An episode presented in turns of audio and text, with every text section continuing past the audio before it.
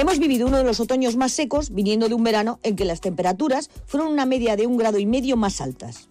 Ups, el límite que en la COP21 los gobiernos acordaron poner los medios necesarios para no superar, por la cosa de que el cambio climático se estaba poniendo muy chungo. Eso fue en el 2015. Y aquí estamos, en el 2023, con un invierno que no sabemos si nos vamos a ahogar o a ducharnos con arena. Pero que no cunda el pánico. Todos estos años han seguido de acuerdo en que habría que hacer algo urgentemente.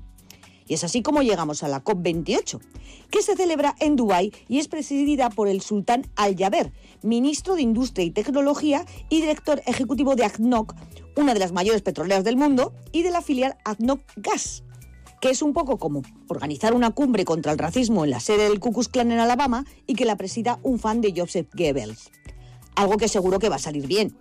Será por eso que ayer mismo hubo una cierta polémica por unas declaraciones del presidente de la cumbre, ninguneando las afirmaciones científicas sobre el efecto de los combustibles fósiles en el cambio climático que luego dijo que no quería decir eso, que cree en la ciencia y que lo que pasa es que lo de eliminar los combustibles fósiles pues que no es una buena idea por la cosa de la economía y el desarrollo. Que no es porque la riqueza de Dubái y la suya provengan de ahí, que es por el bien de la humanidad para que no volvamos a las cavernas. Y esto el día en que se trataba el tema de la transición solidaria y la igualdad de género, que todos sabemos que Dubái es un ejemplo de solidaridad y de respeto a los derechos de las mujeres. Seguimos para bingo. Esta cumbre promete. Por cierto, el sultán ya ha cerrado unos cuantos acuerdos comerciales para explotar gas de otros países. No es el único que aprovecha la PAMEMA para cerrar tratos.